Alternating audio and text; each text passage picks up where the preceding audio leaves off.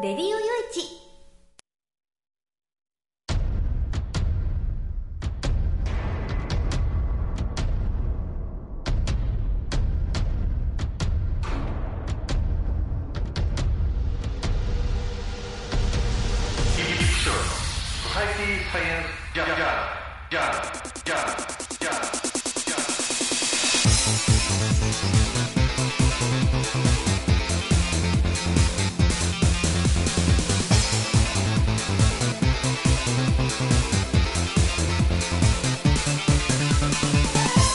皆さんハローじゃご機嫌いかがですか、えーソサエティサイエンスジャーナル第564回、えー2018年最後の放送となるわけですけれども、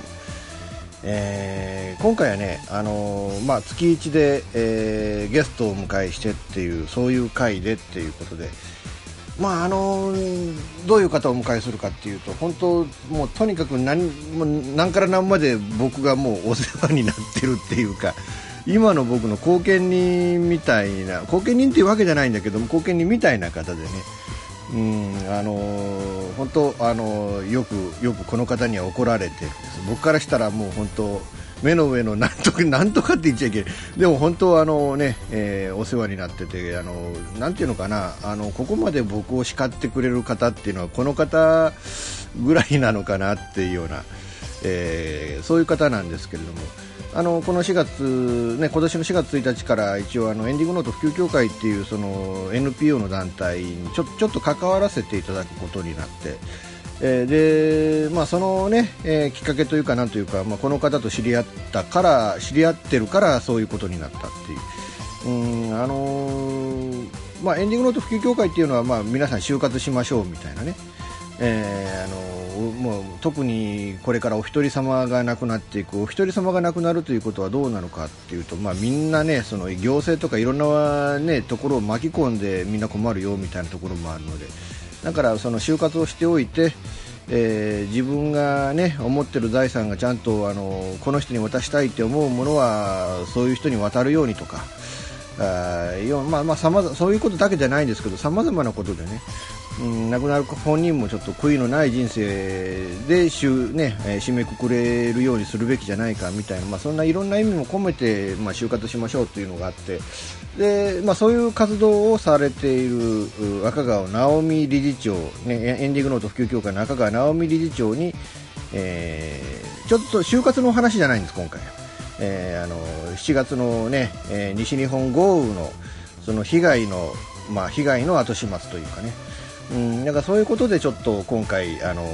お話をお聞きしました、えーまあ、今年最後の放送になりますけれども、え最後までね皆さんお楽しみいただければなと思います。この番組はレディオ用地の制作により全国の皆様にお届けいたします「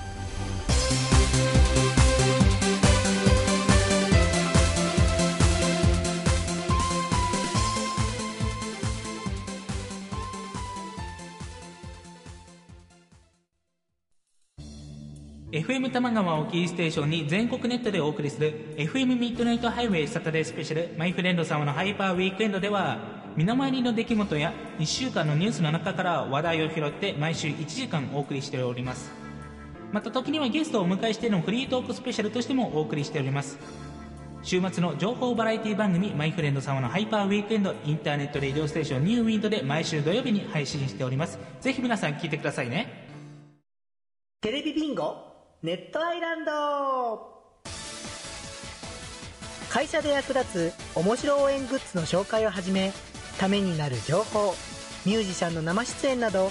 映像でお届けする30分の生放送。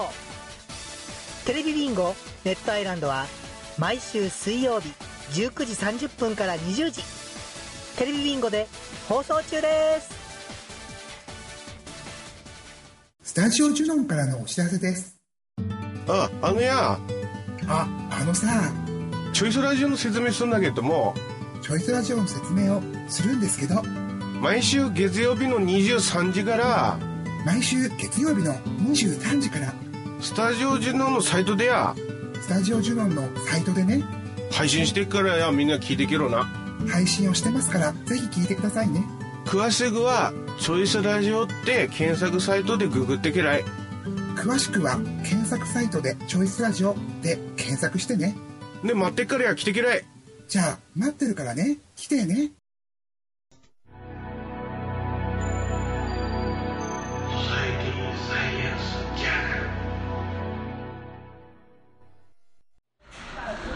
えーというわけで今回は、えーあるある広島県の福山市のあるお店で撮ってますんで途中ピーポーピーポーみたいななんかあのフライを上げてるような音がしたらちょっとごめんなさいということで、えーお願いしたいわけなんですけど、えー今回はあの以前にもちょっとこの番組出ていただいてあのとある方のとある方って言わんでもいいかあの国立循環器病センターのあの、ね、当時のあの事務事務方のトップだった小田さんの、えーいわゆる感染対応実験の、あの本当はこんな事件で訴えられている人が無罪を訴えてるんですよっていう時に出演いただいた方なんですけど、えーエンディングノート普及協会のあと特定非営利つけなきゃいけないのこの場合。えーまあまあまあエンディングノート普及協会の赤川直美さんにちょっとねお話を伺おうということなんですけれどもよろしくお願いいたしますよろしくお願いします。でで、まあ、今回その小和田さんのお話でもエンディングノートのお話でもなくて今その赤川さんがボランティアとして、えー詰めておられることがあるんですけどというのは、えー今年の7月なんですけれども、えー西日本、あまあ、特に中国地方から四国にかけて、えものすごい豪雨で、えー多くの被害を出したわけですけれども特にあの、ね、あのこのレディオ用地の本拠地のある岡山県井原市もお隣のお隣のお倉敷市真備町が、まあ、皆さんご存知の通り、えーもう水に、えー町の4分の3が、まあ、あの水に浸かって、えー多くの死者も出すという大災害が起きました。で同じように広島県でも、えー朝があって暮れがあってみたいな感じで、えーそこもね、えー大きい被害があって、結構注目を浴びているところではあるんですけどただ赤川さんが詰めておられるのはちょっとその注目が集まったところから外れているところということで、えー今詰めておられるということでその今あのあれから半年経った今大雨豪雨災害がどうなっているのかどういう状況なのか。でそこにまだボランティアで詰めておられるということはどういう、えー必要性、必然性でそうなっているのかっていうこと。今、その災害後の今についていろいろとお話を聞いていこうと思うんですけれども。赤川さんがそのそもそもその今回その今おられる地域っていうのは、えー三原市の船木地区っていうんですかね。三原市本郷町船木。あー本郷町だから三原よりもちょっと向こう側になる飛行場のうんちょ真下ですね。ああなる飛ほどなる行場と本郷山陽道の本郷インターのある町。うーんなるほどえー、と本郷町は平成の大合併の時に三原市に合併したんだけどもともと独立した町だって、うん。で、まあ、空港もできたしインターもできたしそこそこ裕福ではあったんだけれど、えー、と今回はその最初の7月6日5日6日7日ぐらいにかけて、えー、とその本郷町の特に船木っていう地区空港に近い地区が水没して、あの時は3日間ぐらい時間差であちこち水没したので、最初にねちらっと三原が出たんだけどその後マビがとにかくひどかったので全部マビの報道になったんだけども今回の、えー、と西日本豪雨災害でマビに次いで被害が大きかったのが本郷町の船。木。そんなに大きかったんだ。うん、あのマビはもともとの人口と世帯数が多いんだけれど、えっと、被害に遭った規模としては船木地区も4分の3ぐらいは水没してしまったので町の。同じ感じ。あの広島県っていうとどうしてもあの呉線が全部うん土使え砂災害がね。あの状況があったり、まあ、朝地域も大体昔あの辺、ね、何度も何度もあの辺は土砂災害があるところだから、だからそれで、まあ、ちょっと注マスコミも注目して僕らもその広島県の被害っていうとそこの大きさがまず頭に入ったんだけど、じゃあそん、まあ、人口が小さいからそんなに注目がそれちゃったっていうのもあるのかな。そうそのななぜに、まあ、水没するっていう状況は、やっぱり真備があまりにもセンセーショナルだったし、被害の数として多いから、もう真備に行っちゃう。で土砂災害って言ったら小屋浦に行っちゃうっていう感じ。呉の坂のね。ででも愛媛もひどかったしどこも似たような状況ではあったんだけどまあどこかにフォーカスされてしまうので真備と小屋浦みたいな感じででまあそこでまずその若川さんがそれでまあそのどういうことでじゃあ私が行かなきゃっていうふうに。あえっともともとは、えっと、福山市内も7日の日にすごく降ってで私はその日公民館で講座の講師を頼まれてたんだけど中止になって警報が出たから中止になってで、えっと7日の夜大変だったからで8日の日は私が住んでる近くも水没しててで手伝いようと思ったんだけど福山市の場合は各自各町内会で分散してもお手伝いをするっていう感じでボランティアがいらないっていうことが分かってで山手町にはちょっとヘルプが入ったから行ってみたけどそこもまあ2年前にも水没してるから割と皆さん慣れててパッと掃除されてたし山手の方は川を渡って福山の市内に出れば物が買えるっていう状況だったから水が引いてしまえば。だからもう手がいらないっていうことになってでまあでもあんなにニュースでやってるのになと思ってたら知り合い教会の方の知り合いから本郷で被災した男の子がいてでその子は避難所にいるんだけどまあ仕事が介護の仕事だったりしてその自分もボランティアとして動きたいって言ってる。うんうんうん。で避難所にいていろいろ思うことがあるらしくボランティアとして何かしたいって言ってるんで香川さん手伝ってもらえませんか？って言われたので本郷に行ったん。ですまず見た感じそのその時の様子ってどんな感じですか？私実はねその広島まで行くのとか空港の方まで行くのによく裏道で山の中を通ってってたからその今いる船木の地区を通り抜けることが多かったからよく道を知っていて、でもなんかとりあえず水は引いてるんだけどうんなんかいろんなものが転がってるしドロドロだしどうなったのかなみたいな感じでした、まあ、茨でもねいまだにこう道が、まあ、通行止めこそなくなったけどあのほぼまだ工事が手く手つかずで片側通行になってる道って、あちこちにそこら中にあって、うん。だからまあどうしてもまあそういう復旧っていうのが時間はかかるんだなと思うんだけども、私が船木にその本郷に入ったのが9日の昼9日の昼に1回行ってみてでとりあえず道は通れるなと思って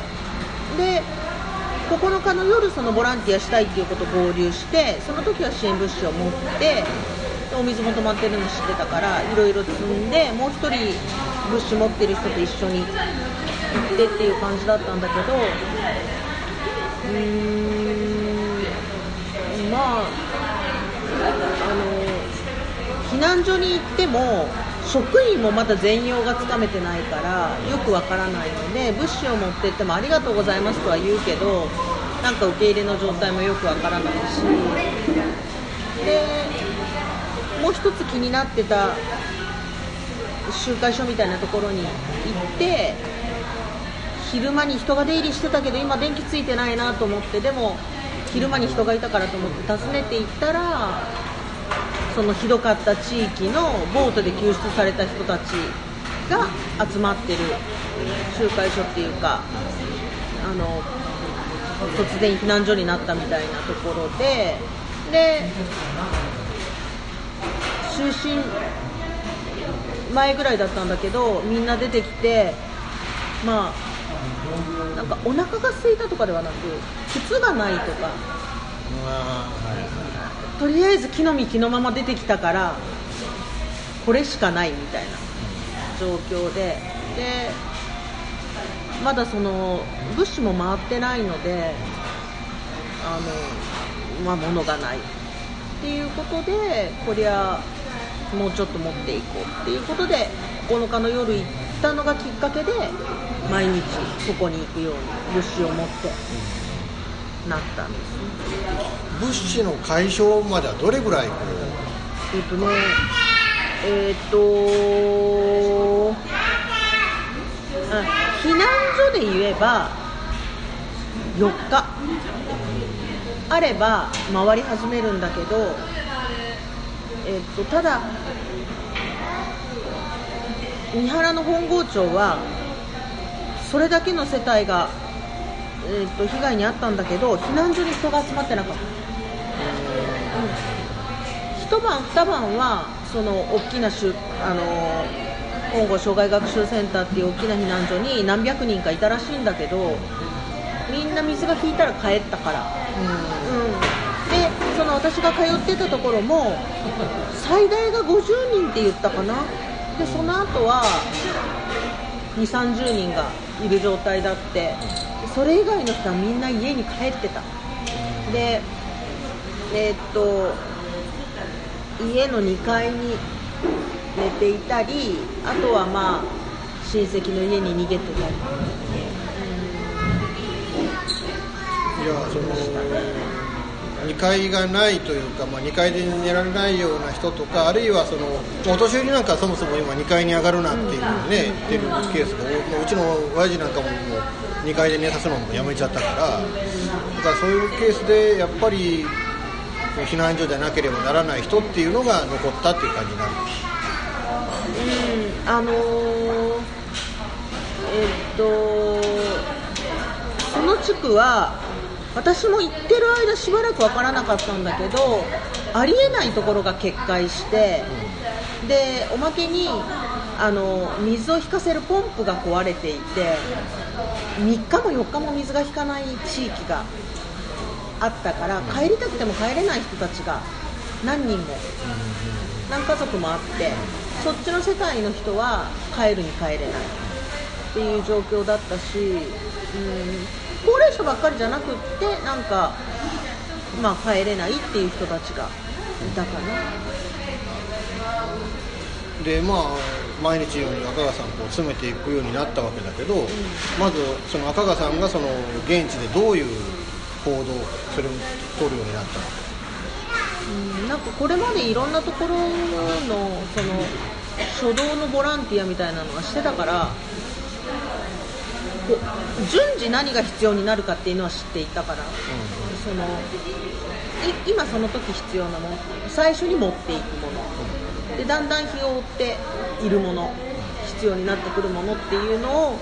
割と知ってはいたのででもう一つそのそこの船木の地区と我が家は車で1時間ちょっと、うん、40キロはあるからね。で本来ならボランティアだったら泊まり込めばいいんだけど逆に通うことで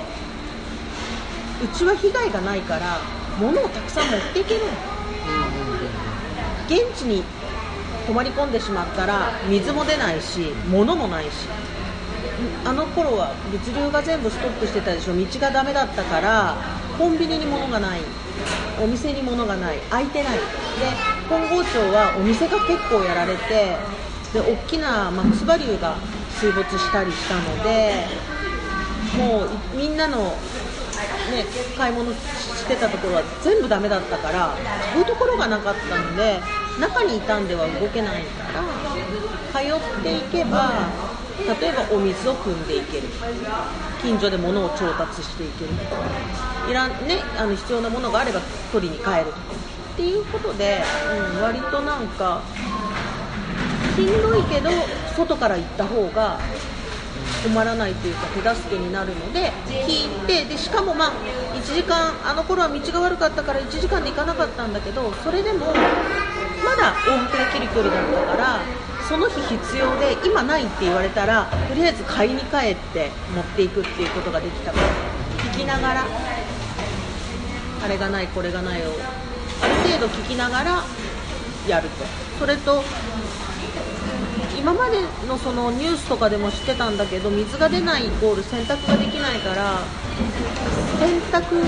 に困ると思っていて。ででも意外と下着も来る。ああはいはい。これはやっぱりあまりに災害が多いから東日本の時の教訓はすごく生きていてで東日本の時に大きなボランティア団体 NPO とか NGO がたくさんできたからその人たちはやっぱりそういう物資をすぐに企業から集めて下ろすっていう術を持っているので3日4日すると乗り込んでくる。でもう避難所になってるところにボンボン下ろしていくからあの下着が取り替えられないことで病気になるっていう人たちも多いっていうのが今までの例なので割とねそういうものも来るんですよ、うん、だから反対に言えばもう使い捨てにするぐらい洗濯できないわけだからすればいいんだけど割と高齢の人が多いから律儀に洗おうとするっていうか洗えるまで溜めちゃってる。もったいないっていうそうそうそうそう、ね。でドロドロになった服もビニールに入れてるの知ってたからそれどうするんですかって聞いたら洗えるようになったら洗うって言って。でも断水が3週間以上続くって言われてたからそれまでに大変なことになるなと思って。で洗濯物を持って帰ってコインランドリーで洗って持っていくっていうことをしばらくは続けて、うん、でもそれはなんかあの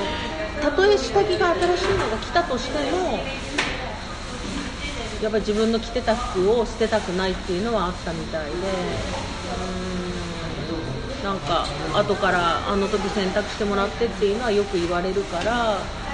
大事なんだなっていう。だって洗濯までしてくれたんだっていうのはやっぱりそれはねやっぱり困ってることの一つだからねそこはね。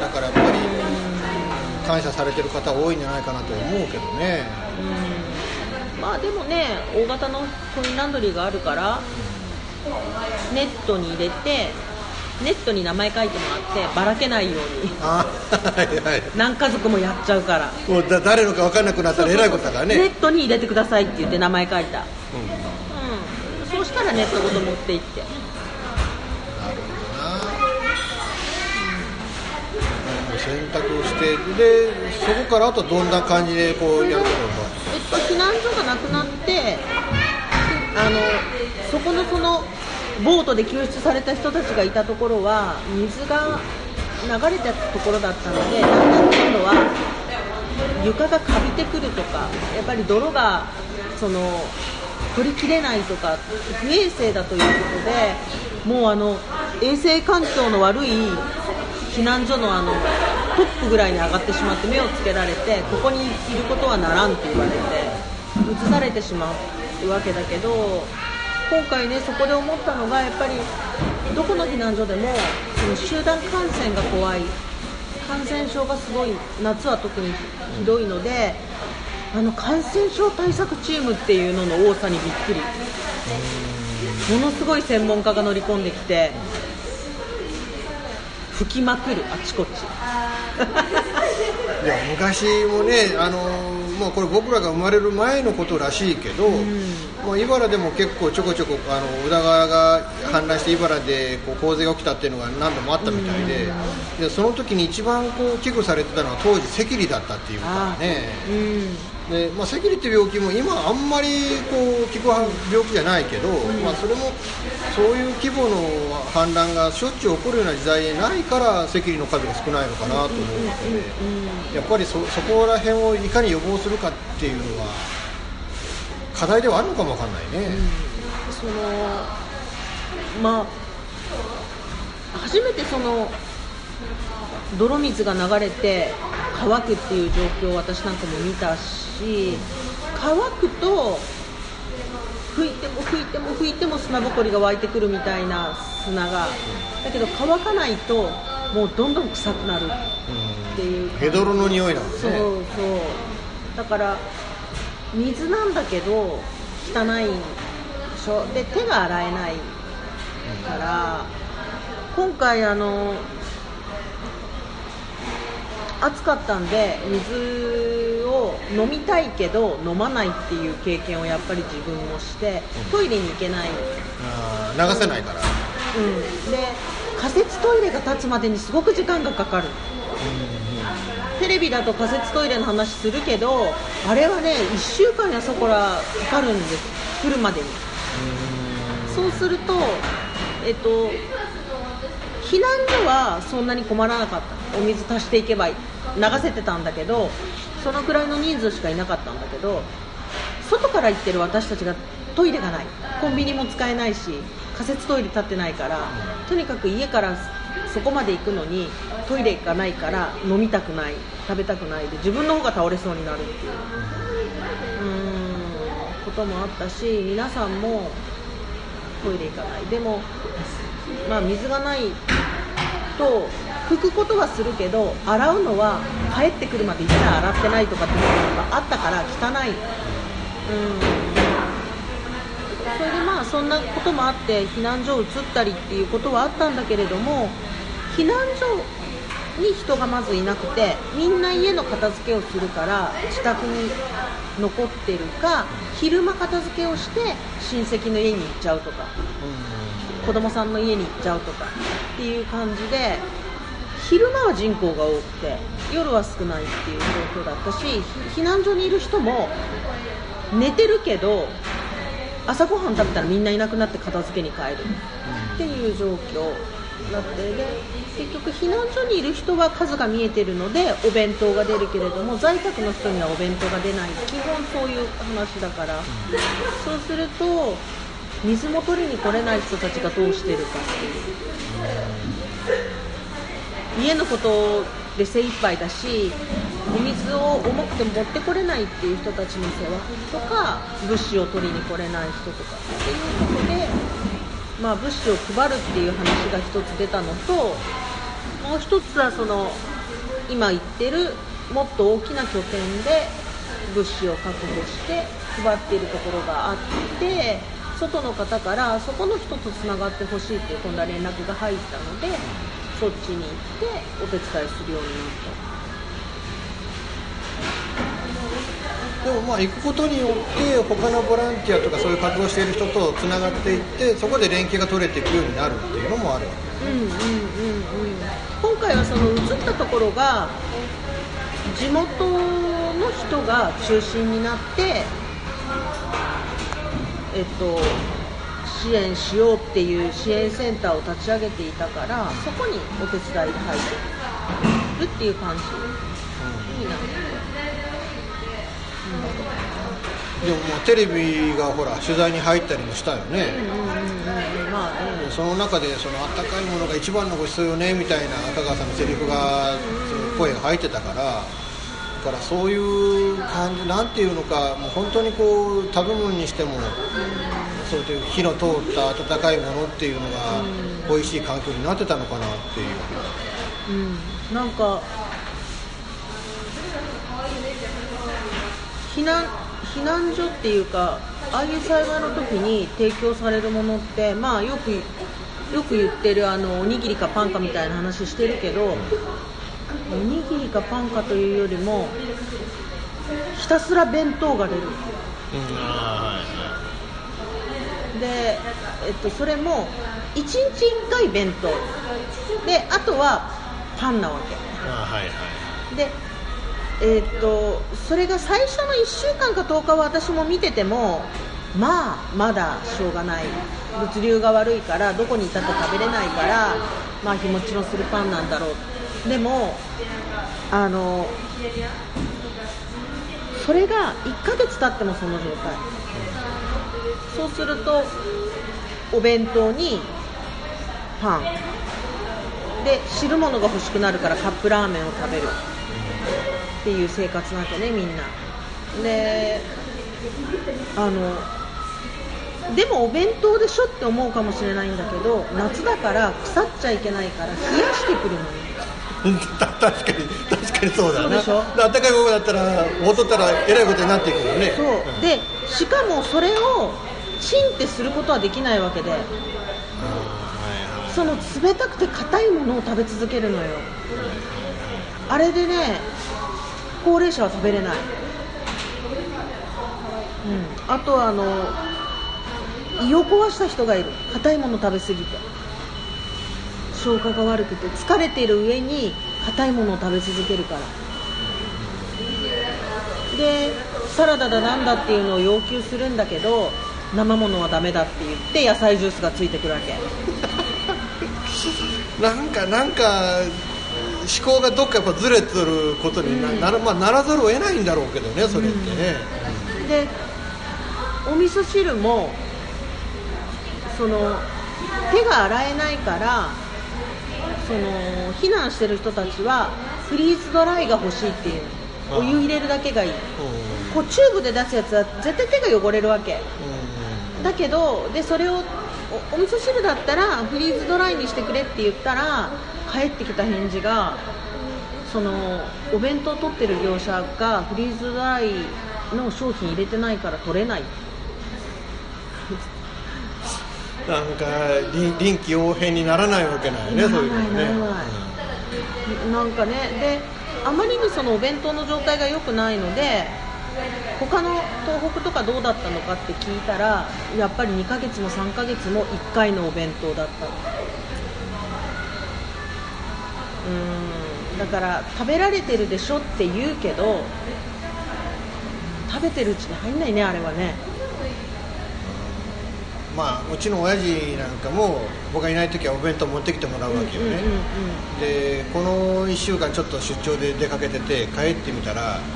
お弁当が6つ変なとこ親父の寝床から出てきたりして。あたらもう本当あのカチンカチンに冷えたね、で自分でもうチンするっていう能力がなくなってるから、もうあのそうなると見えてても発想的に食べようとしないの、うんうん。だから多分そういった同じようなうん。うん思考になっちゃってる方いっぱいおられるんじゃないかと思うけど、その宅配弁当なら今の時代なのでバランスよくこうバラエティに富んでるでしょ、だけどねもうその行政っていうか弁当を出してるところ、まあ、行政なんだけど出してりゃいいっていうあれなのか唐揚げかオムライスかん幕の内かの3種類が毎日来て毎回その唐揚げとかなわけ。はいはその3パターンしかないの、もうもっと違うものもあるだろうと思うんだけどでだから最終的に避難所に長くいた人が一番嫌いなものは弁当の中のコロッケとハンバーグって言ってるもう見たくない。い一番手軽っちゃ手軽なんだよねそこがね。もうずっと出てくるからもう見たくない。な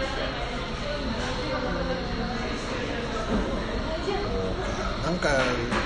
おそういうお弁当しょ、まあ、お弁当に限らずその被災者の食事についてもちょっとこれは考えにいかんレベルなんだな、それうんな。そのお弁当もそうだし物資もそうなんだけど最初の2週間は生きるか死ぬかなんでみんな、やっぱり片付けも大変。いろんなことが大変でこうより好みしないけどそっから先は与えてればいいという話ではないということをもっと分からなくちゃいけないと思う。個人の思考にいかにこう近づけられるかみたいなところもいるだろうし、まあ、今回もね毎回言われてるけど今回特にその避難所が日本の避難所があまりにもひどいっていう日本人が我慢をしすぎるっていうことは出たけれど我慢をしちゃうからいつまでも変わらないしよく分かったのは行政の申し送りって、えー、と災害がありました、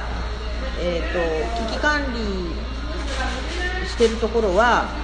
災害対策本部は1日1回のお弁当とパンをこれこれこれだけっていう多分申し送りなんだ。はいはいはだからそれでどんなことが起こったかなんていうのは申し送られない。いマニュアルすぎるね。そうだからどこでも同じことになってていや前そうだったからうちちゃんと出してますよっていう話。あーはいはい。あで後で聞いたのはその今って熊本の地震もあったりしてその何かがあったらボランティアがどっと全国から集まったり地元のボランティアが動いたりいろんなボランティアが動くからあの県ごとにボランティアのネットワーク会議っていうのが開かれて状況把握をみんなでしたり情報共有したりする会議があるんだけどそれに行くといろんなところの情報をもらえてで広島の市内の方の危機管理課の人が教えてくれたんだけど国が激甚災害の時は予算をつけて、えー、と下ろす期間弁当を出す期間っていうのがあってその時には1人1食いくらっていうふうに決められている。でそれを弁当丸ごと買うか弁当にお茶つけるかで違ってくるはいそこをうまくやってないとお茶はついて弁当のお金で丸々使っちゃったらお茶がついてこないそれは裁量なわけ行政の。はいはいはい。うん。そこら辺をうまくしないとねって言ってたからそういうところでも誓ってきたりとかしてお茶がついてないからって訴えても予算外なんですって言われて断られるそこはなすごいよ。臨臨機応変という言葉がないのねそもそも。ない。どこにもない。あーなんていうのかな。これいやだってぶっちゃけねその今年その清水寺で館主が「災い」という字が書いたぐらいに日本っていうのは災害が多い国でそれはあの字が選ばれたのはもう今回が初めてじゃないっていうもう2回目3回目もっと多いかもわかんないそれぐらいに災害が多いんだからその時にどう対処するかっていうノウハウがもっともっと蓄積されてなければならないはずなのに結局そうもうベーシックなマニュアルしかない。そうそう。なんかみんなどこの行政機関も大きな災害があると研修も兼ねて派遣されるんだよね。行政からも。お手伝いに。なのにうちは初めてなんでっていう災害が起こった時にあはいはい。慣れてないから。あと住民の人が一番最初の3週間ぐらいで一番疲れてたのは調査団が入れ替わり立ち替わり来るので例えばどこかの医師会どこかの医療機関介護の関係保健福祉課って言って聞き取り調査にね別の人たちが毎日来るわけよ。もう縦割りもええとこだね。そう。いやいや一つ聞いて帰ったら全部横に流してくださいよって思うんだけどそこは個人情報だったり。でそれにいちいち答えるのがね大変みたいなの。いやーそれは確かにそうだろうな。そう。疲れて寝ときたい時だってあるだろうからね。で手を止めて聞かれてでまた別の人が来て同じようなことを聞いてでしばらくして私も黄色いビブスを着て活動してた時期があるけどビブス着てる人は悪い人だっていう 触れ込みがでなんかあの人たち変なこと言いに来るよっていう噂が流れてなんでかなと思ったらそういえば聞き取り調査の人みんなビブス着てたわ。いろんな色の。ああそうか。まあそれはなそれで聞きに来る人も中でね具体的にその人たちのためにこう作業してる人たちもまあ聞き同じような未 格好ならそりゃそうだってね誤解もあるかもわからんよね確かにね。だからそのボランティアはあの小畑さんみたいなねスーパーボランティアはたくさんいるのねあの人だけじゃなくって。だからボランティアは経験を積んでいってるわけだけれども行政はついてこない。うん小畑さんでもああやってたまたまね、あの行方不明のお子さんを初めて見つけたから、うんうんあの方がものすごい脚光を浴びる存在になったわけであって、うんうんうんそれまではねそうじゃなかったわけだからね、まあ、ああいう人はたくさんね本当はいるからまああれなんだけどだから反対にこう土砂撤去とかのボランティア活動は早い。慣れてる人が多い。ああそうか。うん、で広島なんかだと4年前のあの朝北の土砂災害の時に行ってる人たちはもう何をどうしていったらいいかも分かってるからそれこそ行政の対応だったりボランティアセンターの方がまごまごしてボランティアさんの方が慣れてるっていうことはまあまあある。うんまあ確かにそういうね内容っていうのはぶっちゃけそういうノウハウを本当に持ってる人じゃないとん。なかなか入っていけない部分でもあるから。だから慣れた人がどんどんどんどんそういうねところに入っていくんだろうけどそうじゃないところって確かにまあ今なんか半分こう災害が多い分なんかボランティアがブームになってるようなところもあるからそう。なると本当に初心者の人とが入っていって、うんうん。で逆にこう足引っ張ってるようなケースっていうのもたまに聞くからねそういうのね。その意外と、うん大人数で来ると田舎の人たちはね気を使っちゃってその自分のペースじゃないんでね若い人たちの元気な人たちのペースで作業が進むからでその家の人にここはどうしますかこうしますかって聞くからもう右往左往してぐったりみたいこれ でもスピードが速いのは悪いことでもないんだけどなっていうのはね。そう一生懸命やってくれるんだけど、座ってる時間がないからものすごいしんどいっていうのはある、だからある時期からはもうちょっといいですっていう声が増えてくるのはそこら辺。やってもらいたいんだけどもうしんどい。自分でちょっとずつやりますっていう声も多くなる。よしあしあるってことなんやな。あとはやっぱりそのドロッドロになってだって家の中全部水浸しでとりあえず物を出しますで災害ゴミを引き取ってくれる機関っていうのがあるから必死でゴミを外に出します。で家の中はまあドロドロです。だからもちろん長靴でみんな入って中の土砂を出すわけだけどその長靴の土足の人がどやって入ることで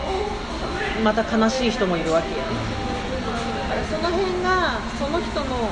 家の人の精神状態が分かる人が入らないと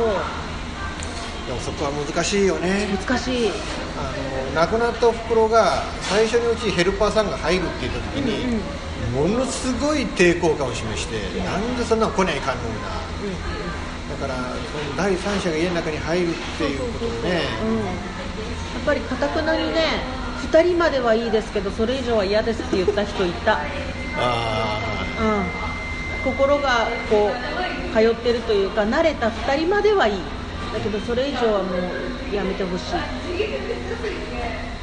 あうん。なるほどな。なんかそういうのもあったりあとその東日本も熊本も要するにその国が激甚災害っていう指定をする今回もそうだけど激甚災害の指定をするといろんなお金が国から降りる、うん、でその応急修理ここだけ直したら家に帰れる。とりあえず家に帰れる。金額っていうのが50何万かあるんだけどそれはそこを直すから避難所から帰りますというお約束。なわけね。でそうじゃなくて仮設住宅を選んだらお金は出ない。どっちか選びなさい。っていう感じになるんだけどまあそのね応急修理もこれがまた決まり事みたいで現状復帰をする。でえっと58万に含まれるもの50 58万だったり4万だったりするんだけど直していい部分っていうのがあこれに使ったら反則ですよみたいなのが。ある。例えば畳は6畳までとかね。ああはいはうん、とか、えー、と外壁から直して内側が壊れてるのは直したらダメとか。だからとりあえず雨風しのぐ状態まで。で洗面所が使えたら水回りがあるって見なされてキッチンは直したらダメ。とかね。なんかすごい決まりがあるで、えー、とウォシュレットはダメなの。あいやウォシュレットだったからウォシュレットにしてほしいって言ったらお金が出るのは便器であって電気製品には出ない。ウォシュレットは電気製品なんだ。そうそうそうウォシュレットの部分が。あーまあまあまあそれはねあのインジケーターがあってそうそうそう。ケーブルがあってだからな。だから今は一体型になってるでしょ、乗っけるんじゃなくて。それだと業者さんはここのぶこのウォシュレットのトイレのここの部分は国費だけどこの上は自費ですっていう見積もりを出さなきゃいけないとかね。まあなんかいかにもお役所仕事だなそこら辺はね。だからまあそういうのとか、まあ、解体も国のお金でね解体はしてくれるけど土地の上に立ってるものなの、だから浄化槽が入ってても浄化槽は掘ってくれないとか。更地にするっていうけどその下はそのままなわけうん。だったりとかねいろいろ面白い。です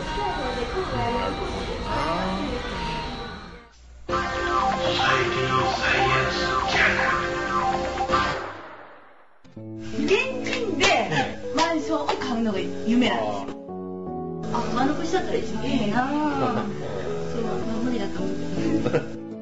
う。幸せな家庭を作ること。留学したいんですけど心理学の方を勉強したいなと思っていて、で、あの、マンション建てて一番上に住むっていうのが理想かな。あなたの夢を応援しています。風俗リンクラジオ。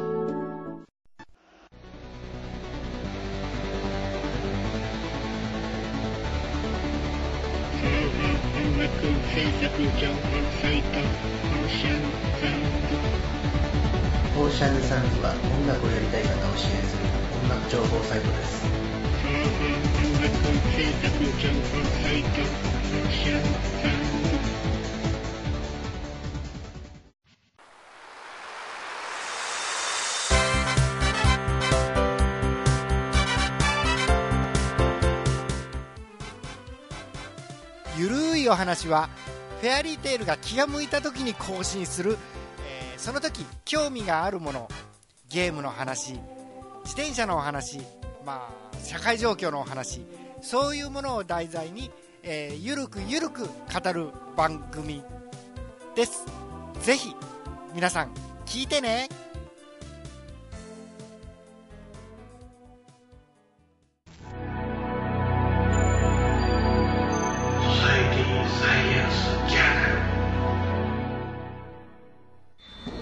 それでまあねそのもう半年が経過するわけですけど、今その赤川さんが現地でどういうことやっておられる今は、まあ、一言で言ったら生活再建のお手伝い。でえっ、とその災害っていう一口に言っても何の災害だったかで速度が全然違っていて例えばこの間あの熊本地震の時の一帰宅が許された人たちって2年かかった。の自宅に入り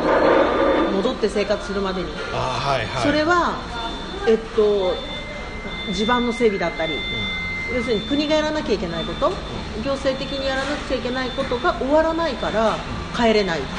だから長いでしょ。で今回の災害で言ったら土砂災害の地域は形にはまだなってない。っていうかその土石流みたいなのでダーってやられたところは道がついてるからそこをどうするかっていう検討が必要でそこにもう一回建てられるかとか。そもそも土石流の危険区域なわけだから建てようと思ったらものすごい擁壁みたいなものを作っってそれ以上のところに建てるんならいいですよとか条件がつくわけで砂防ダムみたいなものを上に作るとかな、うん、いろんなことがあるからすぐに再建しますって言えないのがあるのでみんな1回出てしまってでも帰りたい帰れないっていう状況。でマリなんかは切れ方が大きかったんで、えっとそれで近くの家もたくさんあるからもう本当に2階まで使ってしまったら再建が難しい。でお金のこともあるし考えあぐねてる人も多いから難しい。でも今私が行ってるところは日本家屋が多くてでひどかったところは2階まで行ってるんだけど割と1階の天井までとか、であそこは昭和20年から何回も使ってる。やっぱり川がよく切れるとか。で今回が一番ひどかったんだけれどもあのもうずっとあそこに住んでるから離れられないっていう人も多くて割と再建の方向なの。みんな回収回収してリフォームしたい。でえっとああいう風に水害に遭うと家財を全て出して床を剥がして床の下の泥も取って家をきれいにしてまた床を張るっていう作業なんだけどやまあ最初の頃は2階にいるから2階の上で生活するものだけが必要。だけど1階のものがなくなるって生活のほぼ全てがなくなるでしょああ確かにね、まあ、大体ね2階は寝るとこであってそう。1階は今としてほぼ生活の全て確かにね煮炊きするのも1階だしトイレも1階だし。食器類も全てなくなるからそれでその今言ってる船木の支援センターっていうところでは最初に私は食器を集めだんだん生活体験が始まった時に衣類の次は食器だなと思って食器を集めててで最初はね食器もみんな紙コップから紙皿からやっと水が出るようになったから食器に変わるっていうタイミングがあってそれまではもう紙皿がいい。でで1つか2つ持って帰ってたんだけどだんだん床ができてきて家が完成してくると枚数欲しくなる、うん、とかね。あとえっと家具も全部なくなったからあそこの今の行ってるところの支援センターはちょっと面白くて家具まで集めているので、うん、最初にねちょっと家具くださいって言ったらどうなるかなと思っていたらなんか本当に婚礼ダンスまで何でも集まるんだけどそうすると床ができてくると家具が欲しい。ベッドが欲しい。布団が欲しい。で意外と人気があるのは座布団。ああはいはいうん。あの座布団がないといけない世代の人たちなんだと思う。また洋までねこう机に椅子でもやっぱりおお尻にね当てときたいって人も多いからね。なんか私たちの生活だともう座布団はいらないなと思ってるんだけどまあ座布団は本当にみんな持って帰る、とかそういうようなものをいろんなところからいただけるところから集めて、えっと、持って帰ってもらう。っていうことをしてるのと同時に今はそのリフォーム業者さんが入ってて、反対に居場所がない人たちの家にあうん、いるのでお茶飲みに来てもらうとかこう集まるきっかけ作りのようなちっちゃなイベントごとだったりあとは散髪のサービスだったり本当に生活のあらゆることの支援をする感あのまあ、一般的に思って災害とにかく家へ帰るまでがその避難所の必要性みたいなところにこう認識があったからでもそこから後もいっぱいこうやっぱりこう支援を必要とする人たちが多いっていうことなんよね。じ、うん、避難所にいる時期なんていうのは本当に緊急の時期っていうのかな、でまあ避難所も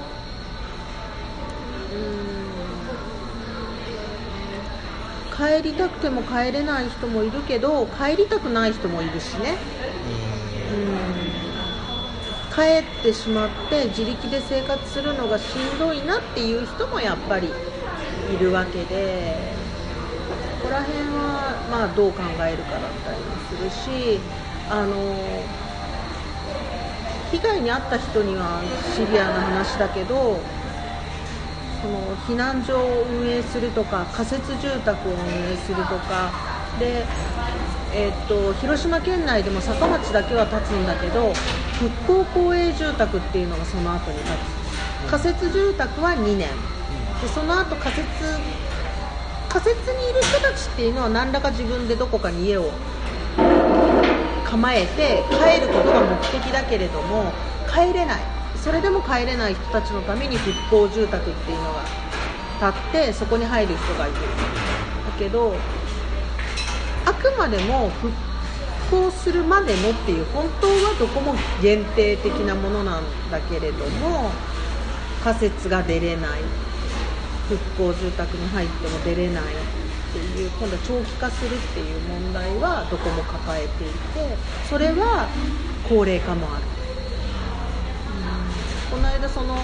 さっき言ったボランティアの会議に来てた人が阪神の時の復興公営住宅が17年目を迎えている。それでもやっぱ出れない。で今度はもう金銭的な問題ではなくて高齢すぎて出れない。もうそのままケアハウスにした方がいいんじゃないか。というような感じでどちらにしても日常生活として1人で自立して生活することが困難であるっていう年齢になってきてるもうだから少子高齢化で本当に日本の人口、高齢率がどんどんどんどん高くなっていくっていう時にはこういう災害の時にも現れてくるっていうことなんだよね、だからそのまあ今のところもそうだけどうん他の地区で聞くのはまあ仮設も2年入ってる間に帰る気満々でもやっぱり高齢者の2年って体力も落ちてくるし結局戻れなくなるとか再建は難しくなるとかで住んでる人たちは再建したいけど子供世代はいやいやもう絶対住みません。そんなところに。で揉める。嫌な思い出しか残ってねえだろうしな。そう。やっぱり若い世代はね昔の人みたいに思い入れがないから危なくて住めないって、うん、今言ってる私の言ってる地域もずっと先祖代々の人たちは何回やられても建て直すんだけどあの新しく買って入った人たちはやっぱり出ていく選択をする。危ないってだからそこの土地にどのくらい昔ながらの人がいたかでも人口のこう変動は災害が起こった時にあると思います愛着があるというかもう動けないここから動けないっていう人たちが多いところはどんなにひどくても多分戻ってくるんだと思う。うんなるほどなでまあそのあともう一つ今回思ったのはやっぱ高齢化でしょう。年金生活でしょう。だから家を直せない。でも出るお金がないの人も、何もなければ年金で生活してたわけなんとか。頑張ってたわけ。だけどとんでもなく状況が変わってしまうとそれ以上のお金はどこからも出てこない人たちもいてそうすると生活再建って言うけどどうしていいかわからないの。もう考えても考えても。若けりゃなまだ働いてなんとかその金なんとかするわっていうの元気のある人もいるだろうけど、うん、そもそもその元気のない人がそういう災害に遭った時にはってことか、うん、だからまあ子供でもいれば相談しながらなんだけど本当に老夫婦だけとかだとどうしていいかわからないっていう時間が長くってそうすると避難所にいても出るに出れない仮設に入ったらその先どうしていいかわからないっていう。再建までの道筋が立たない。年齢の人も多い。っていうだからこれから災害が起こったらそういう人たちを抱えてどうするんだろう。ってなるほどな。でもまだまだこれからますます高齢化になっていくわけで、でおそらくこれからの10年考えてもこの手の規模の災害っていうのはまだ何度も何度も起こるわけだろうから。なんかこう次に本当に起きた時にはどうしたらいいのか何をしなきゃいけないのかっていうのをこのその災害までの短いスパンの間で考えなきゃいけないね。うん。もう今は自助努力じゃ自助と近所ああはいはい。はいあのーえっとみんな国がやることとか行政がやることはいかに避難してもらうかでしょう、それは、まあ、例えば亡くなる人を出さないとかね犠牲者を出さないっていうことが最優先順位なんだけどあのその先が長いよ、うん、だって避難所に行くけど帰れないとしたらとりあえず身の回りのもの持ってったけど帰れないでしょ？とかえっと今は1週間分蓄えてくださいって言われる時代になっちゃったから、家で。で、えっと逃げていく方がいいのか家にいる方がいいのかっていう話もうーん。実際に90ぐらいの高齢者が家にいる人は逃げられないっていう。あのあの大雨の時に僕の家もあの避難勧告が出たんです、ちょうどね。でじゃあどこってなった時にうちから700メートル先のちょっとまあかなり高いところにある運動公園の、まあ、体育館かあの陸上競技場か、行けないわけですよ絶対、で車で行くってナンセンスじゃないですか、で歩いてそんな山の上までどうやって行く年寄り連れて行くんだ。あとはまあ小学校。でも小学校もちょっと低いところにあるから下手するとそこが真っ先に浸かるかもしれない、って考えた時に僕は結局避難勧告出てたけど、逃げないっていう選択したんですよ、まあ、一人だったらどうでもするけど、だけどもうあの足腰に弱ってる父親を連れてはそんなところには逃げれない、まあ幸いにして雨が、まあ、茨城市の場合は本当崖崩れで3人が亡くなられたようなあの被害だったんだけどだけどその本当に浸かるようなことになってたら、絶対その選択は後で後悔するようなことにもなってたのかも分かんないけどでも逃げれねえものは逃げれねえじゃんって思ったわけこれね逃げる時のネックが一つでしょ、あと思うんだけど避難所にいられないと思うよ、寒いとか板の上にごちゃごちゃごちゃって人がいてうん例えば落ち着かないし寝れないしでトイレに行けないしだから家ではベッドの生活の人は1回しゃがみ込むと立ち上がれないからトイレにも行けないし。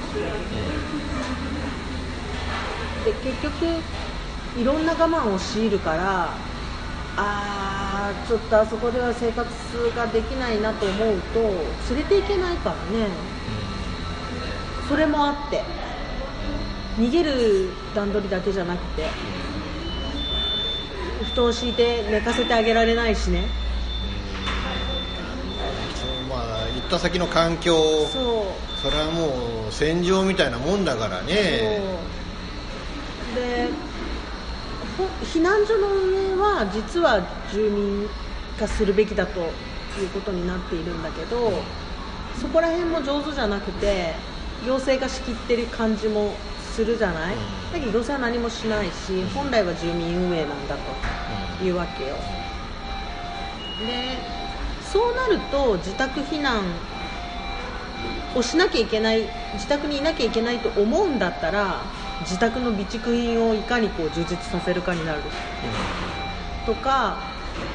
自分のところはどのタイプの災害なのかで水が来るのか地震なのかっていう、まあ、土砂崩れなのかによったら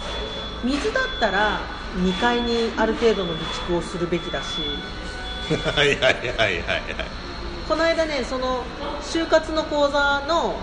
グループの中でも真剣にその中には100歳のおばあちゃんがいるっていう人がいて、でみんなでじゃあ2階に何持って上がっておくかっていう話になって、ある程度の水なのかカセットコンロなのかとかはいはい。うんうんうん。煮炊きができるようにもしておくってこと。そうそう長引いたらとりあえず下がダメになってで水が引いたら降りれるけど使えないから結局長い間使えないから下が、そしたらカセットコンロは上にいるっていう話にもなってでも2階で生活普段してない人はねとかねいろんなことを想定しました。なんかなんかそういうノウハウみたいなものも含んだ本がなんか書けそうな気がせんでもないけどな。なるほどな。そうなんかその高齢の人だったらその食べれるものが限られてるので結局今ある防災食の中でどれがいいかっていうのもあるし。うん。あそうか。乾パンなんかじゃ年寄りじゃ食えねえっていうのもあるそうそうで避難所に行ってもらってくるお弁当がやっぱり難しかった硬くて食べれなかったから、おかゆの方がいいだろうとか、っていうのもあってその本当は避難所運営するにあたっては国の備蓄品も高齢者向きに変えた方がいい。あんなものじゃ多分ダメだと思う、なるほどなとなるともう国家レベルの話になっていくね。国の備蓄もってなるとね。そうそうだからあのはい弁当とパンだったんですね。じゃあ今回もっていうのをいつやめてくれるのかな。誰に言ったら動くのかなと思う。本当にあれじゃダメ。食べれないもん。まあ議員さんに訴えるしかないんかもわからんけどな。どこら辺の議員がとりあえずあの近近くで市議は動いてるけど市議ぐらいじゃ難しそうだったよ。いやいやそらそらもう衆院議員参議院議員に関東国のことを変えようと思ったらそんな地方議員どころじゃね動いてはくれんだろうからね。その本当にその備蓄品も特殊栄養っていうのが今は。なんか今回もアレルギーの子はもちろんだったんだけどえっと血糖値が上がる人が多かった。糖尿の人多いから。あー年寄りが多いと当然糖尿も増えるわ。そうなのそう。なのそれで食べるものがないのと要するに米が出てくるっていうか糖質のものしか出てこないから、はいはい。で満足に薬を持って出てないとかそれでね、うん、調子崩す人が多かったから本当はそのいろんな特殊栄養をすぐに提供できる状況にするべきなんだけど全然回らないそこら辺が。まあ優先順位はどうしてもってことにはなるかもわからんわな、今アレルギーなんかはその食物アレルギーなんかはこの間 NHK でも特集されたしそれは三原の例がされたんだけど、あのお母さんたち動いてるけれどもそれだけじゃなくて要するに備蓄する段階からそういうことを考えてえっとよくあるなんかまあ、お米なんかもあるんだけどもともとレトルトの温めなくて食べられるおかゆペースト状のものみたいなのがたくさんあるから、そういうものが本当に行政単位でね備蓄されるべきなんだけれどもあとはまあトイレね。洋式のトイレ。そうよな。うん。あの仮設トイレじゃいてあのねイベント会場なんかでたまにあるじゃん、入ってみて和式だった時のがっかり感ね。だから、うん、まあちょっとトイレはなんとかしないとダメ今の人たちみんな洋式だし。いやあのもう僕はもう腰と膝が和式がついていけなくなっちゃった、うん。ねだからこれだけ高齢者多いのにやっぱり和式のトイレは難しいよねそういうなんか、うん、高齢化高齢化っていうんだったら、うん、防災の方ももっと考えた方がいいんだけど今まで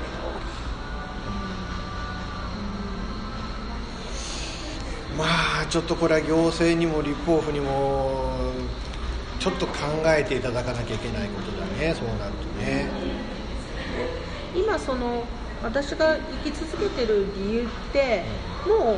あの家の片付けとかもそんなないし土砂かくこともないしだけどやっぱりそこは高齢化なんだよね、その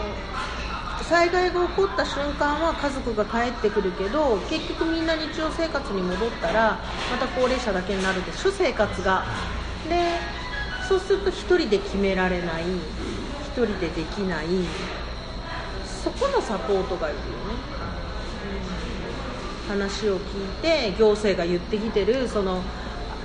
あれ出しなさいこれ出しなさいなんとか届けに来なさい手続きごと全てがわからないわけだよお手紙来るんだけどボンと来ても何のことだか分かんないみたいで。そうすると説明してあげなきゃいけない。手続きにしてあげなきゃいけない、うん、そういうあと,、えーと、とたくさんあったのが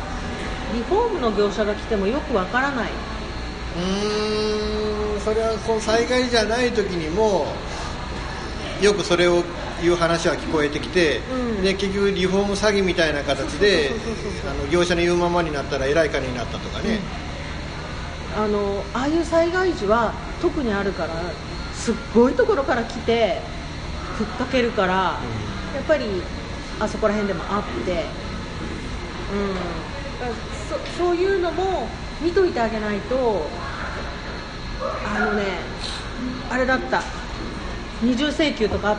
た。ああはいはい、うん、あの国に請求するものと結局込みになって請求されてで見せてもらっててこうおかしくないって私たちなら思う、うん、けど分かんないね。もういっぱいいっぱいだもんね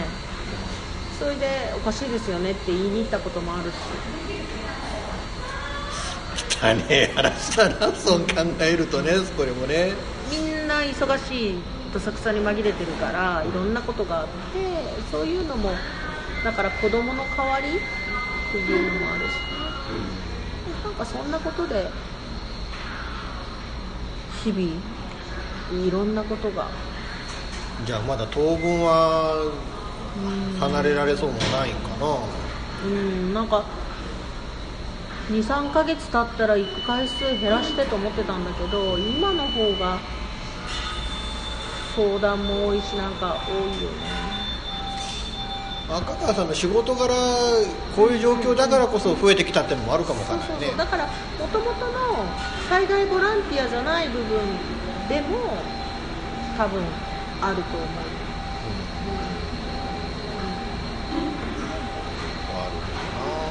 んうん、なんかだからあの今その遊ぼう会プラス、っていうのをやっておられるのは、まあ、それは。災害ボランティア、うん。うん、あのうんと個人で動くのは限界があってえっ、ー、といろんなことをそのいろんなボランティア団体の人とつながって動こうと長期間動こうと思ったら、えー、と信頼を得ないといけないので組織である必要はある。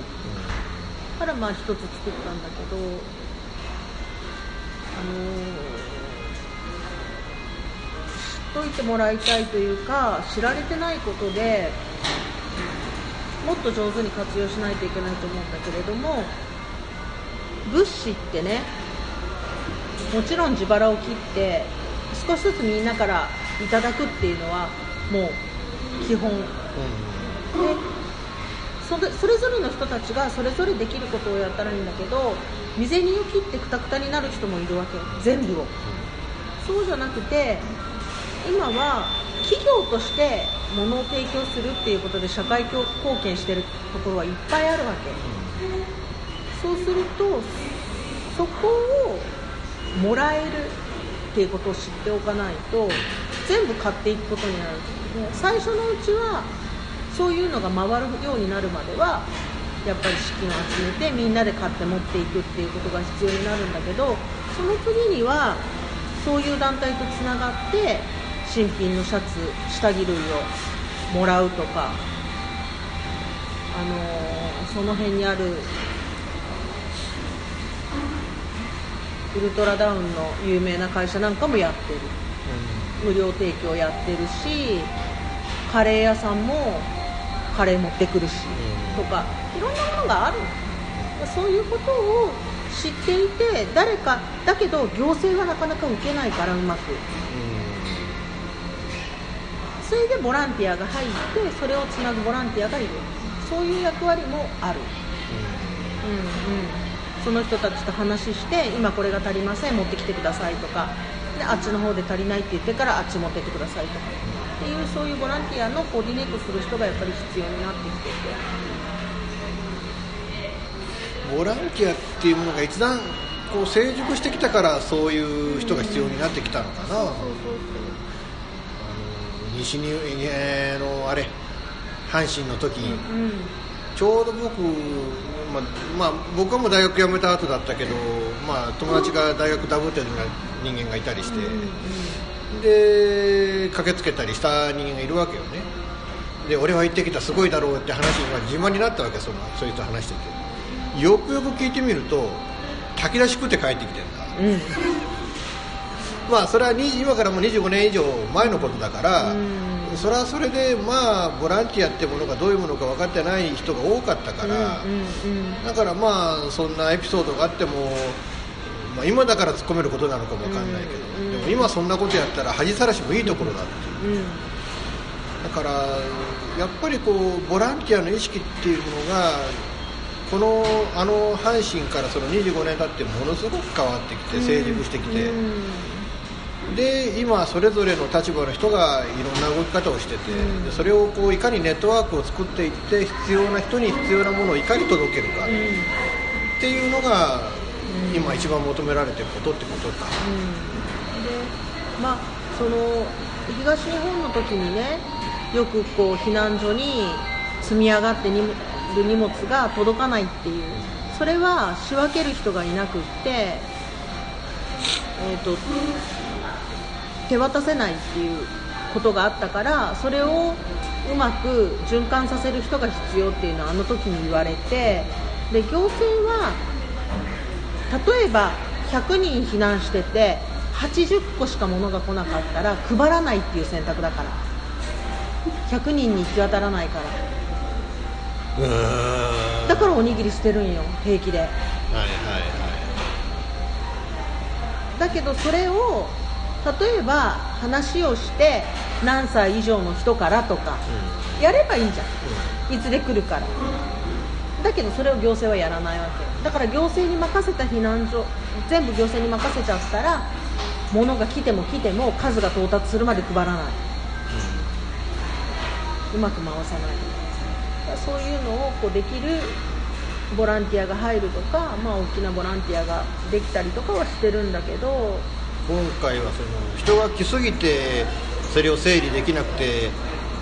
結局そのボランティアセンター閉めちゃったみたいな話もあって、だからそのいかにそのボランティアであるとかあるいはその集まった物資であるか、それをいかにこうコーディネートして必要なところに送り届けるかっていうのが今一番必要なこれからね、育っていかなくちゃいけないというか単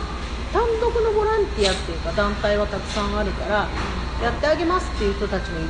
たくさんいるしもちろん個人で来る人もたくさんいるんだけど一番よくあるのは今いいですっていう入り口の受け入れがないパターン。で物資も足りてないんだけどさばけないから今いいですって言っちゃう。から来なくなる、うん、だからその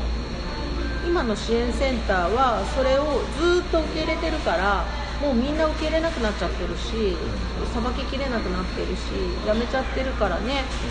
うちに集まってきてわざわざ三原に安浦からも来るし真備からも取りに来るしま、物がないからって言ってくる人はいる、うん、だから足りてるわけじゃないんだけどね。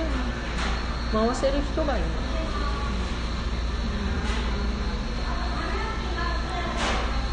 どどういう組織がそういう人を育てるべきなんだろう。かね行政の中でそういう人がいるんだろうか。それともどっかのボランティアの組織がそういう人を育てるべきなのかボランティアの組織じゃないだろうか、どこまで行っても行政は行政でしかないね、だから縦割りは崩せないんだと思う。縦割りの弊害っつって中央官庁からしてそれがあって行政の再編があってっていう話だったはずなんだけどね。全然ダメだ誰が指示したかっていうのは大きくって、うんお弁当の話の時も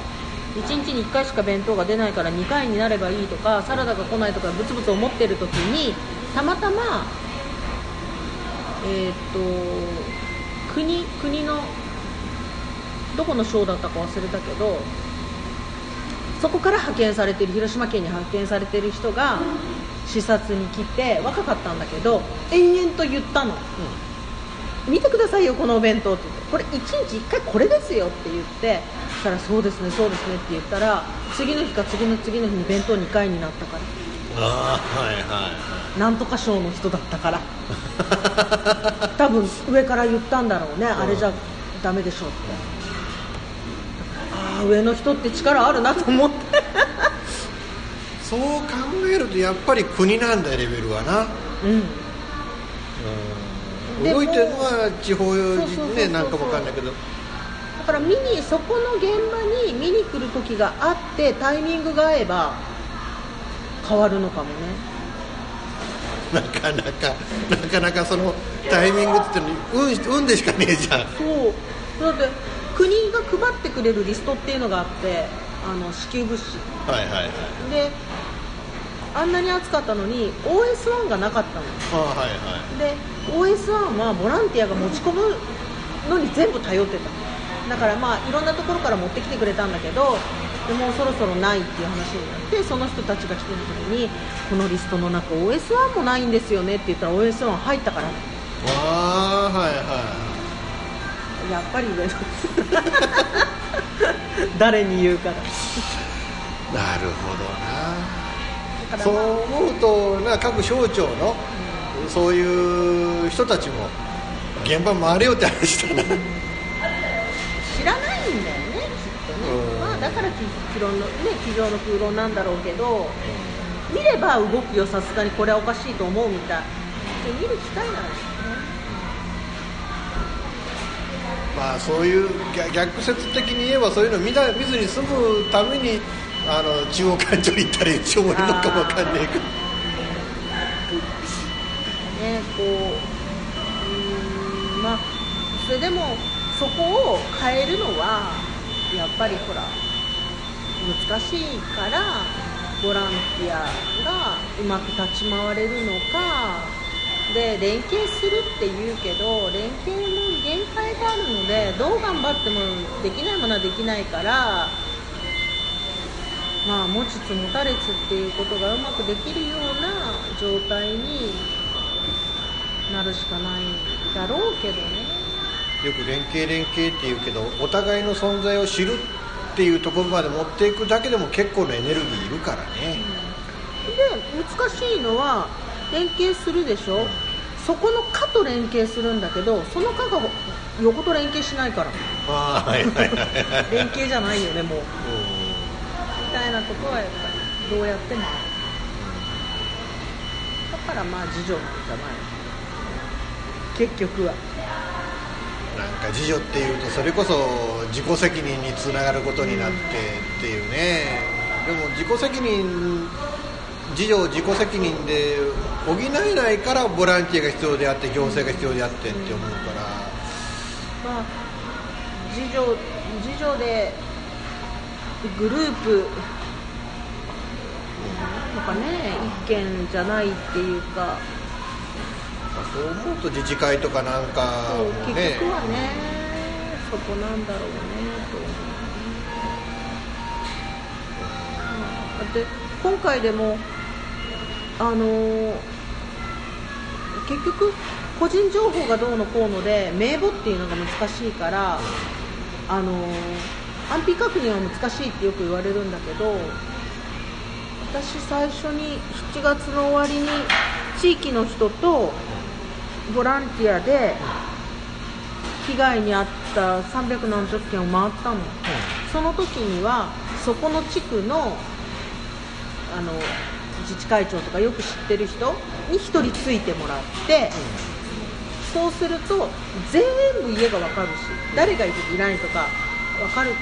しその人が行くことで住民はその人に話をしてくれるからこっちは聞き取りが早い。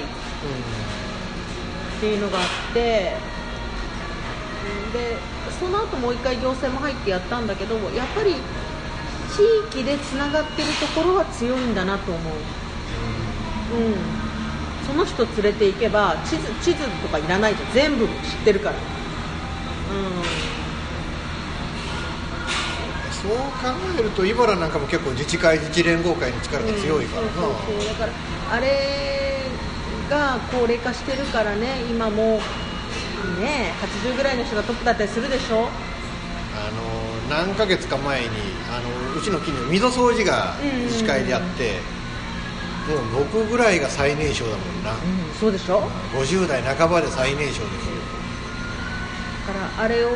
上手に世代交代して引き継げたらやっぱり自治会はいるんだと思う。だけれども今はそれこそさっきの簡単に簡単にになってやらなくなってるからあれをもう一回寄せてくるのは難しいからね崩れきる前につなぎ止めないといけないんだろうと思うんだけど、なるほどな。なんか結局日常よ。そう思うと、次女だけど何かの時に助けてくれる友達がいるのかっていう話になって家族がいるのかとかいう話になってきて日常生活が浮き彫りになるのが災害の時。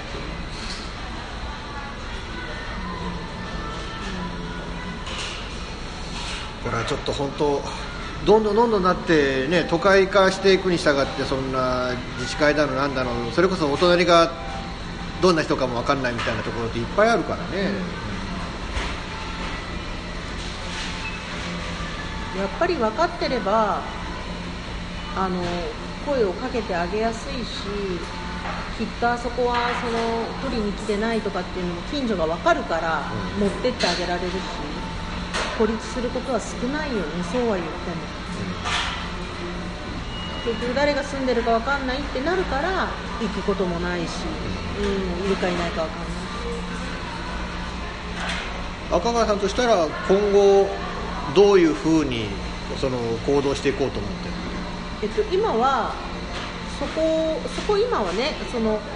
3年前に統廃合で廃校になった学校を使ってるんだけど、えっと教育委員会としては潰したかったんですそこ。はいはいはいはい。でも今回こうやって立ち上がってその地域の中にあってやっぱりねすごく歴史のある小学校なの。あの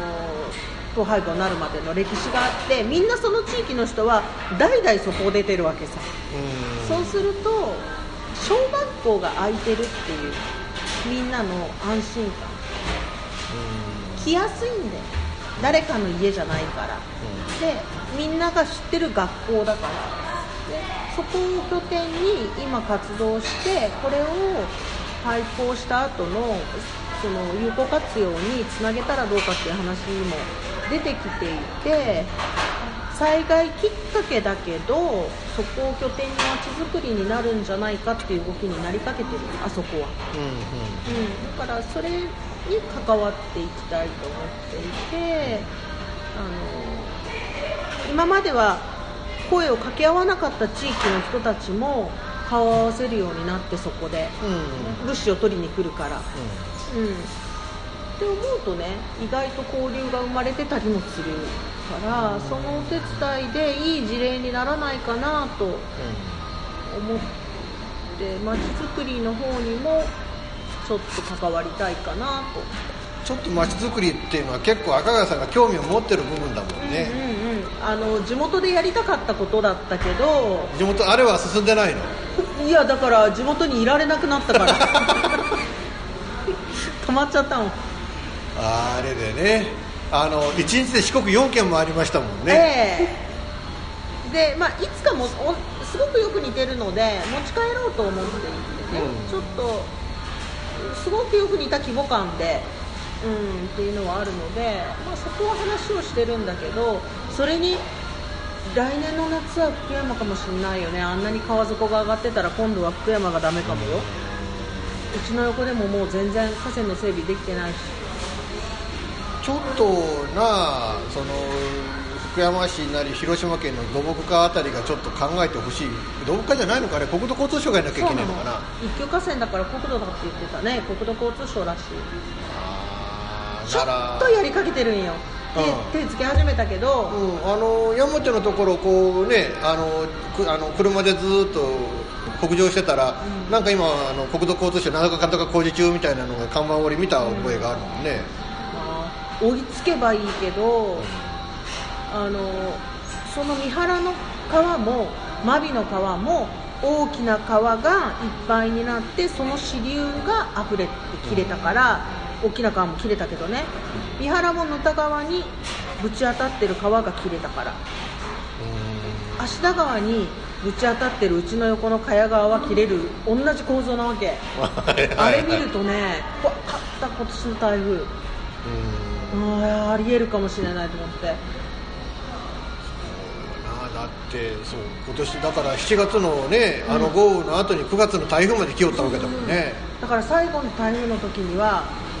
さすがに物を2階に持って 怖かったみんなは思わないみたいだけどなんか道路が切れるとかねあのえー、堤防とかアスファルトは決壊するんだっていうのを目の当たりに何箇所も見ちゃうとあるよねどこだってと思う。あの9月の頭の台風の時にたまたま直撃した大阪にいたのよ。うんうんうん。で泊まったのが天王寺のホテルでで寝てたから気が付かなかった。結構あの、まあ、ビヨンビヨンっていう風は聞こえるんだけどほんの150メートル先のビルのビル工事の足場が崩れてあうわこんなになるんだっていう。本当に自然の力はね。日本はっていうかあすごく新しい堤防以外は土持ってアスファルトを乗っけてるから絶対切れるのよ。だから小田川だってそうでしょ？土が削られて弱いところっていうか当たる水流のところでバンってなるからどこでもなる。ここから西江原江原に出る通りで、その国道沿いがもう半分車線がこう崩れてなくなっちゃったところもあるそうもんなそうそう。だから今回特にあの道路がこうえぐられてるでしょ。ああいうこう半分で止まったからよくて、あれが切れるわけよね全部、切れてるところは。何箇所も見たからね、まあ、山もすごい崩れ方するけど道は切れるねありゃ。そうだね、うん。なるほどな。でもまあなんていうのかな。赤川さんのそのほっとけないっていう気持ちで動くっていうのに僕も救われた人だからさ。だからそのきうんだからよくわかるのよあ赤川さんだなっていうのがさその行動がさ。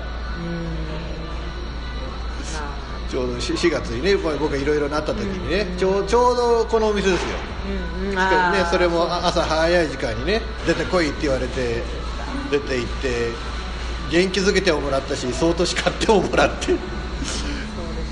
うん、あれあれがなかったら僕も当分寝たきりになってたかもわかんないし。だからあのあの時のほっとけないと多分似たようなところがあるのかなと思ってさ。ソサエティサイエンスジャーナルほぼ毎週金曜日更新しているミスター y のワイワイフライデー絶好調でお送りしているははずなんですけど皆さん聞いてますか？本当にメッセージが来なくてしょぼーんな私ですが皆さんからのメッセージも募集中。できれば毎回聞いてください。私も毎週更新できるように頑張ってます。ミスター y のワイワイフライデー毎週金曜日ほぼ更新中です。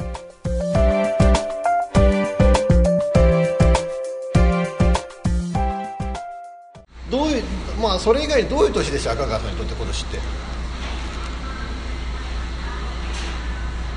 うーん。うーん。どういう年でした、なんかいろいろやってきたことがあ点が線になった年ではあったと思います。だからそういうその今までやってきたボランティアもなんかまあ知り合いがいるとかいろんなことでやってきて去年の九州の北部豪雨だってそうだったけど、あの時にやってつながった人が今回手伝ってくれるとかなんかこうバラバラにつながってた人たちが今回ぐっとつながるとかうん教会のこともそうだよな。今までなんとなくやってきたことが実を結び始めるっていう感じはあった1年だったちょうどねあのー昨日の夜だっけ？あねその赤川さんが監修したあのテレビの番組が、あのナインティナインの司会で、うんまあなんかああいう、うん、テレビに出るとか新聞に出るとか多かったね、災害のことは多いから取材が、うん。まあ、やってる人が少ないからあの地域で、多いんだけどそうそうそう。あのナインティナインの時は電話かかってきていろいろ朝日放送の？って言った瞬間に災害かと思っていろいろ聞いてたああ教会ですか？って。言ってそっちが本業や、ああそっちですか？みたいな感じだったけどだからまあまあだからなんかやっぱ形がいろいろと実を結びつつはあるんだろうね。だから災害ボランティアだったし災害だけど結局さっき言ったみたいにこの高齢化の社会の中では教会のことだって同じ、うん。みんな家壊すとなればその後誰がどうやって相続するんですかって思うしいろんなその就活の部分みんな物なくなって一斉に就活したなって思うけどやっぱり溜め込むとこ見るとダメかなと思ってみたり。そうよね。断捨離ってなんて難しいことなのかと思うもんね。気が付いたら同じものを持ってんだもん。でねものすごいもう嫌をなく断捨離したわけでしょ皆さん。はいはいはい。1階のもの全部捨てたんだから、でも持って帰るからね次々。若い人はやらない、若い人はあの今度こそ物を減らしますって言うけど、やっぱりある程度の年齢以上の人は物がないことが寂しいんだと思うのね。まあねお客さんが来たらとかね言うんだけど絶対来ないからって言ってあげるんだけど。来んじゃろお客って言ってもいやでもあれやっぱり時代がなす価値観なのかね、あのー僕子供の頃ねあのーまあ親父のあの取引先が付き合いのあるところからあの外国のあの紅茶の缶が届いてで飲もうよ僕紅茶好きだから飲もうよこれっつってダメそれお客さん来た時飲むんだからいやいいじゃんお客さん来た時は来た時でまた別の開けりゃいいじゃんやダメってちゃんと取っとかなきゃいけない。これ一つかけてもあの値落ちないんだから。で何年か経っていやそれにしても客来なかったからと思って開けてみたら缶なのに綺麗に腐ってたっていう。取ってダメって言って結局腐って飲めなくしたんじゃ意味ねえじゃんって言ったんだけどね、うんだけどおふくろなんかのいわゆるその戦中戦後の貧しい時代を過ごした人にはもうダメねそういうの言ってもね。もうだからその座布団でもあなたが座ったらいいじゃん日常一人じゃんって思うんだけど、まあ、2枚までは許す、誰か来るかもしれない。必ず5枚持って帰るよね。それでそれ以上のお客さん床がないのに来ないじゃんって思うわけ使用しそうけないでも床できてからでいいじゃんって思っても5枚とか10枚とか欲しがるよね。はいはいはい。なんかまあでもそれもねでもまあうんいいかなとは思うんだけどなんかねみるみるものが増えていってるよね。お。ふくろも葬式法事用で二十何枚組の座布団ね、うんうんうん。えー結局今の時代開館層になるんだからいらねえじゃんって思うんだけどあの2階にあるもんなそれがな、だからねそれをまあもらってきたりして出すんだけど本当みんな好きで。本とか毛布とか。だから1人で寝てるから1枚でいいじゃんって思ってもね持って帰るんだよね。5枚ぐらい。なるほどな。就就活ってやっぱ難しいんだねそう考えるとね。だから今はその物を減らすとか片付ける断捨離をすごく言うけど一方で災害が多くなってきたから備蓄備蓄っていうようになったでしょ、でローリングストックだから何個か貯めとけっていう話なわけよ、でそれを食べてまた買えって言って結局物は減らないっていうことも推奨されるようになっちゃったからうん悩ましいなと思って。でもまあそういうストックに使えるようなもんっていうのはまあ缶詰とかねなんとかだろう。もちろん缶詰はね普段食べてもうまいもんだからそういうものはまあある程度ストックしておいてでもまあちょっとでも古くなったらまあたか、ね、食べて買ってってのもありかもわからんけど、まあ、そういうもんじゃないものに関しては。うん。ローリングストックは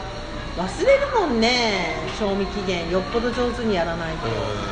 大概あ意外と今回ねびっくりしたのはカップラーメンは早いよ賞味期限。あそうなんや。うんカップラーメンもらうんだけどボケっとしてたら切れ切れてる。油が使ってあるかららしい。ああ参加するもんな。だからカップラーメンはあんまり備蓄には向かない。あの近所のスーパーで去年だったかなあのうどんなんかに振りかけるあの天かすね、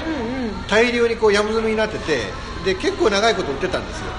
そしたらある日突然撤去されたと思ったらあの油が酸化して有害物質が検出されましたになって、うん、で全部撤去されてあの残ってたやつはみんな廃棄になったんだし、まあ、だいぶ回収もし、まあ、回収するってもみんなもう持っていかずに食っちゃったんだと思うんだけど、で今年は真空パックになってた。そう。本当ねあのちょっとボケっとしてると賞味期限が。うん。だから油の酸化っていうのはやっぱ早くて怖いんだよな。あとあの5年保存とかになったから余計多分忘れてるから、あの3年5年5年が今多い多くなってきてるのかな、まあ、3年っていうのは当たり前になってて備蓄品で。まあ3年入れてたらどこに置いたかもわからなくなるからね。でこの間楽天で買った災害防災食7日間セットっていうのは、そこのお店からあの期限ですって来るらしい。お店があれば。ねあー潰れてなければね、うん潰れてなければ。あでもそうでもせんとやっぱり消化しないかもな。こりゃいいわと思って買ったんだけど。まあ大概大概サイト上にボットを入れて、日付に送ってくるだけのシステムなんだろうけどうんうんまあそんなのもあったり。なるほどな。やっぱそういうのひとひねりがないとこれからは生き残れない時代なのかもわからんからな、だからいろんなことを、まあ、知るっていうことも大事だしあとはあのお知らせが本当にネットになってしまって今回でもまあねテレビで言いましたラジオで言いましたホームページに掲載しましたっていうんだ行政が、全部のお知らせを。どれも使えなかったですけどってみんな。まあ、テレビ、ラジオは水没してる。で携帯も水没させてた人も結構いたし、えーとまあ、電池がないっていう人もいるし。でもねあとは、まあ、ガラケーの人はホームページ見ないでしょ、だけどもう本と行政はホームページに掲載しましたって言うようになった。うん。見てない人はどうすんだろうか。しかもそういう時ってホームページにアクセスしてもなかなか表示されることが、ね混雑しすぎて、うん、で難しいよねちっちゃいもので見るから余計に。こここうやってって、こううんやってるだけで。そう。あれでねなんか大手を振ってあの公開してますって言うんだけど全然公開してない気がするんだけどね。あとはあのいわゆる警報を出すあのメルマガのサービスね、うんうんうんあの茨でも相当あの当時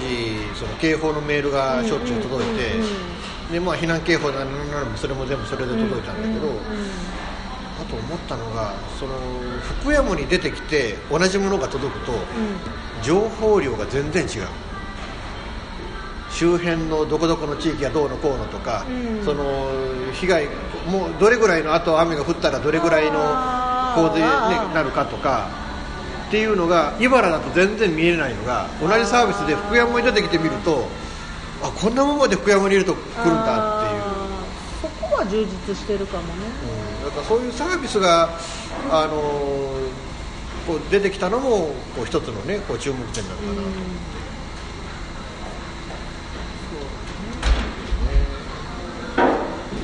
まあ、いうことで、あのーまあ、あとね、あのー今回ちょっとそういう、まあねあのー7月の豪雨災害のことで、まあ、こう活動されているということでちょっとお話を伺ったけども、まあ、また今度そのエンディングノート普及協会のことでちょっと伺おうと思いますまあいないつになるか分かりませんけど。も。はい。えーいうことで、なんとかあの年年内の放送に間に合ってよかったなと思うわけですけれども、えーまあね、あの一応でこれあの今年最後のこのソサイティサイエンスジャーナルになるわけですけれども、えーまあいろいろあってちょっと半年間お休みして、まあ誠に皆様には申し訳なかったと思ってます。まああのお騒がせしたと同時にご心配、本当に多くの方にご心配いただいて電話いただいたり、あの何らかのコンタクトいただいたりということで。